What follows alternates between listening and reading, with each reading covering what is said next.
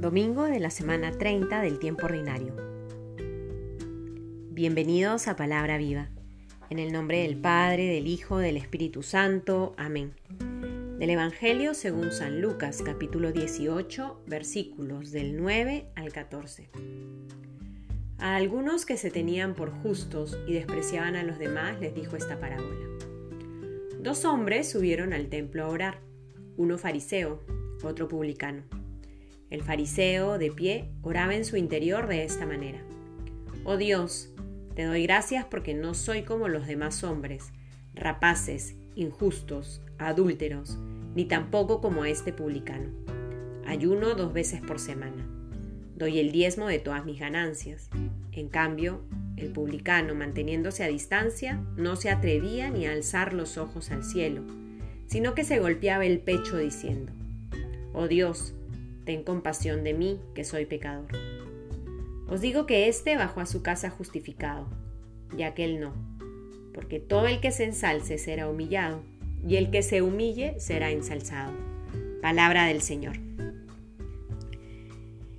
El día, el domingo anterior, rezábamos sobre esta cita en la que el Señor nos invitaba a orar siempre sin desfallecer. Y ahora en los versículos siguientes encontramos esta parábola que Jesús se la dice a un público objetivo e identificado. Algunos que se tenían por justos y despreciaban a los demás. Ese era el público que Jesús tenía escuchándole y aprovechó para darles esta parábola donde cuenta la historia de este fariseo y este publicano. Ambos suben al templo a orar, a encontrarse con Dios, a hablar con Él. El fariseo de pie eleva su oración al Padre en relación a los otros. Te agradezco porque no soy como ellos, no soy así, hago esto, tampoco soy como este. El publicano reconoce con humildad que está frente a Dios y no piensa en los demás, piensa en él mismo, reconoce su pecado, le pide al Padre que tenga compasión de sí. Dos personas, dos historias, se acercan al templo a orar, cada uno desde quien es.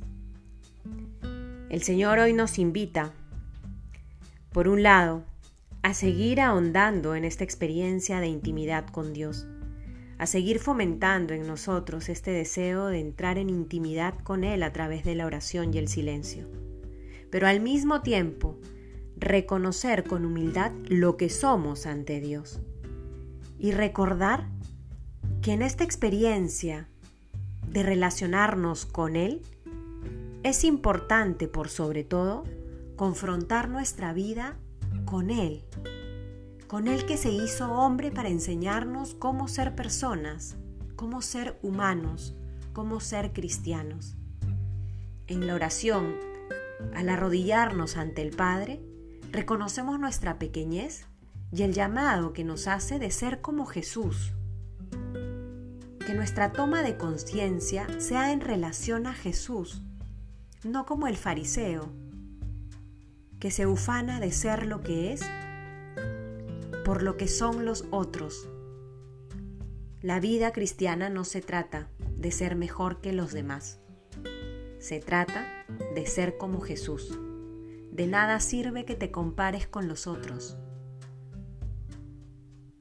Lo que te tiene que preocupar es descubrir con humildad cuánto te falta para ser como Jesús que en tu oración al Padre puedas con sencillez, transparencia, sinceridad y humildad reconocer aquello que te falta para ser como Jesús y pedirle con insistencia al Padre que te dé la gracia para que seas como Él.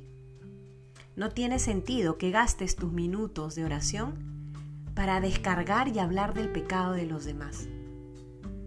Es importante que aproveches el tiempo para ti y para que descubras por sobre todo qué es aquello que Dios quiere de ti.